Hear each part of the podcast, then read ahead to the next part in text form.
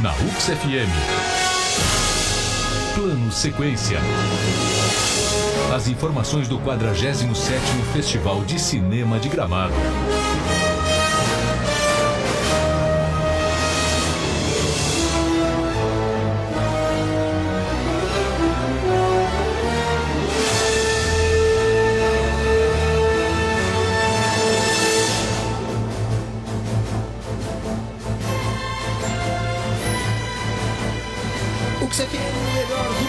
Rock de todos os tempos. A partir de agora, plano sequência na UX FM, direto do 47 Festival de Cinema de Gramado. Estamos no estúdio da UX FM, montado aqui na Rua Coberta. A trilha identifica, né? Estamos indo rumo ao futuro, Eduardo Borini Júnior. Mais ou menos isso, né, cara? É isso aí, boa noite, Fernando, boa noite aos ouvintes da UX FM. Que bacana tá aqui em Gramado, né, Fê? Um clima assim, cara. Além do céu, do clima tá agradável, né? Porque não tá nem frio nem calor.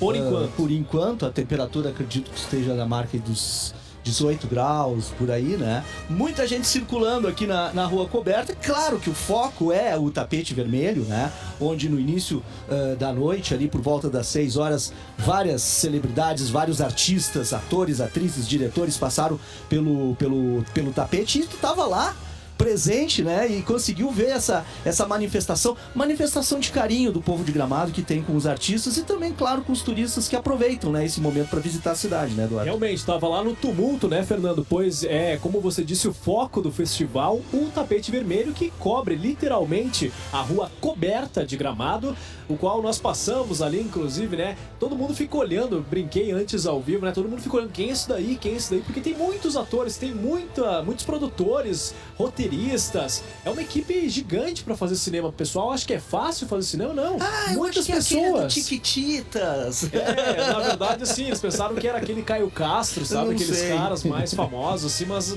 né, eu, eu, acho que eu não, não fui, não, não cheguei na expectativa que é. o pessoal esperava, enfim, né? Porque depois eu peguei o microfone e comecei a falar, eles disse, ah, é da imprensa, então hum. deixa ele quietinho, né? Não me deram muita atenção. Mero mortal da é, imprensa. É, mais ou menos, né? Certo. Mas o bacana, Fer, é que realmente esse carinho é, a gente sente ali no meio.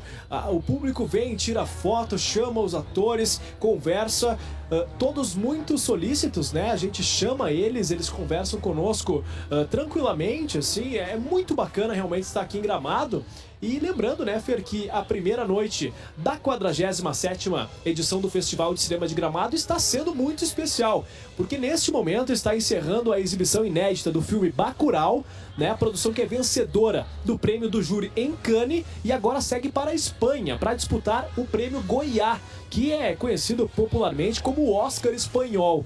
Mais cedo, aqui no programa Via Expressa, nós conversamos com um dos diretores do filme, o pernambucano Juliano Dornelles, e falamos também com a grande estrela do filme, e eu ouso dizer a grande estrela do Festival de Cinema de Gramado deste ano, a atriz Sônia Braga. Mais cedo, né, sem dúvidas, ela foi a vencedora do Kikito de Carisma, Fer, pois atendeu a imprensa com muita atenção e falou sobre o filme Bacurau, que, segundo a Sônia Braga, é um alerta para o futuro do Brasil. Ele é um filme que se passa no futuro, né? E a gente fica então entendendo que talvez a gente esteja vivendo um passado desse futuro, mas nós estamos caminhando para um outro através desse. Bem, eu acho que todo mundo não só as pessoas que se interessam por cinema, mas as pessoas que se interessam pela vida, pela liberdade, pela sua voz, pelo seu futuro. Eu acho que o, o Bacurau, ele é uma inspiração é, do que queremos, do que não queremos. E eu acho que as pessoas nesse momento, a minha, a minha esperança, quando eu voltei aqui para o Brasil, agora há poucos dias, eu venho com muita esperança, entende? de que as coisas é, fiquem é, de uma maneira mais segura para todo mundo, mais é, justa para todo mundo e que esse retrocesso pare de existir. Esse filme explica um Brasil do futuro que a gente não quer. Então é um filme praticamente de alerta. Pronto, expliquei numa frase, como uma boa publicista. Tá aí a atriz Sônia Braga, que para quem não lembra, né, foi a protagonista da novela Gabriela lá em 1975, baseada na obra de Jorge Amado e que na época atingiu uma das maiores lembro, né? audiências né? da história da TV. Então quer dizer que tu tá nessa das maiores audiências, tu tá, tá ah, aqui teu nome, certeza. né? A, a cena dela subindo para pegar a pipa, né? E, que, Famosa. A, outra versão mais recente foi da Juliana, né? Da Juliana Paz, que ela fez a mesma cena também, ela pegando a pipa. Trilha enfim, sonora né? clássica, né? Eu nasci é, assim, eu vivi assim, eu cresci assim. É isso aí, né? Isso aí. E outro filme marcante também da Sônia, da Sônia Braga foi a, o Dona Flor e seus dois maridos. Verdade. Em 77, então 75 ela fez a Gabriela, 77 a Dona Flor e foi uma das maiores, maiores bilheterias de todos os tempos do cinema brasileiro. Mais cedo também, Fer, nós conversamos com outra grande estrela do festival, o músico e ator Paulo Miklos, que daqui a pouco, a partir das 15 para as 9 da noite, estreia aqui no Palácio dos Festivais com o filme O Homem Cordial, do diretor brasiliense Iberê Carvalho. O filme é um dos 14 longas selecionados na mostra competitiva e concorre ao desejado Kikito. Lembrando que o Bacurau não faz parte da mostra competitiva, ele está justamente abrindo devido a toda a relevância que o filme vem ganhando mundialmente.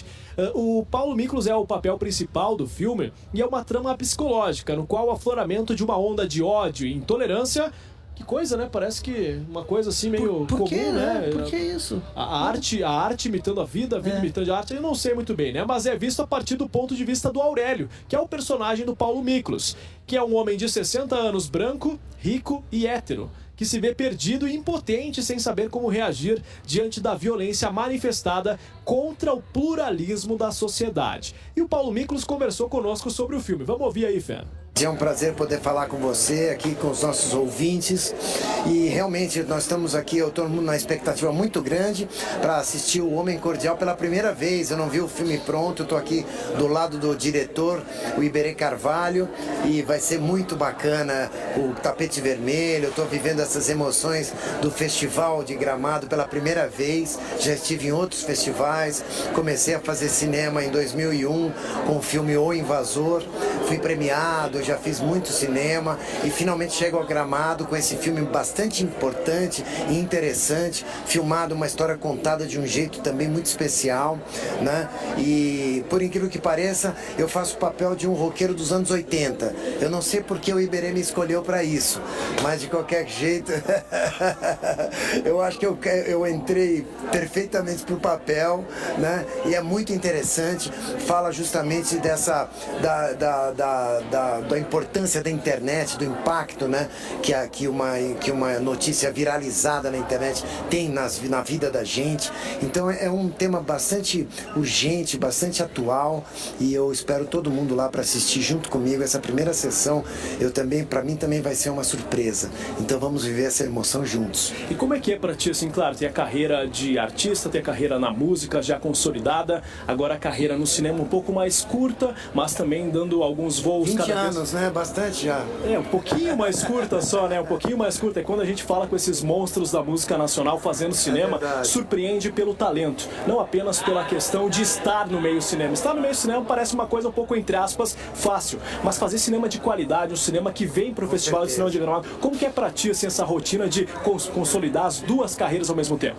Olha, é, pra mim é uma coisa natural, porque eu acho que é uma continuidade de uma coisa para outra. Me perguntam muito, mas é, você, qual, qual a dificuldade, quais são as diferenças entre a música né, e a atuar, é, o que você acha? Eu acho que elas têm mais semelhanças do que diferenças, na verdade. E para mim é uma continuidade mesmo. Eu sinto que a minha carreira de ator, ela meio que um pouco que saiu da carreira de intérprete, de cantor, tal, porque para mim as canções são os personagens, né? E a gente é o instrumento.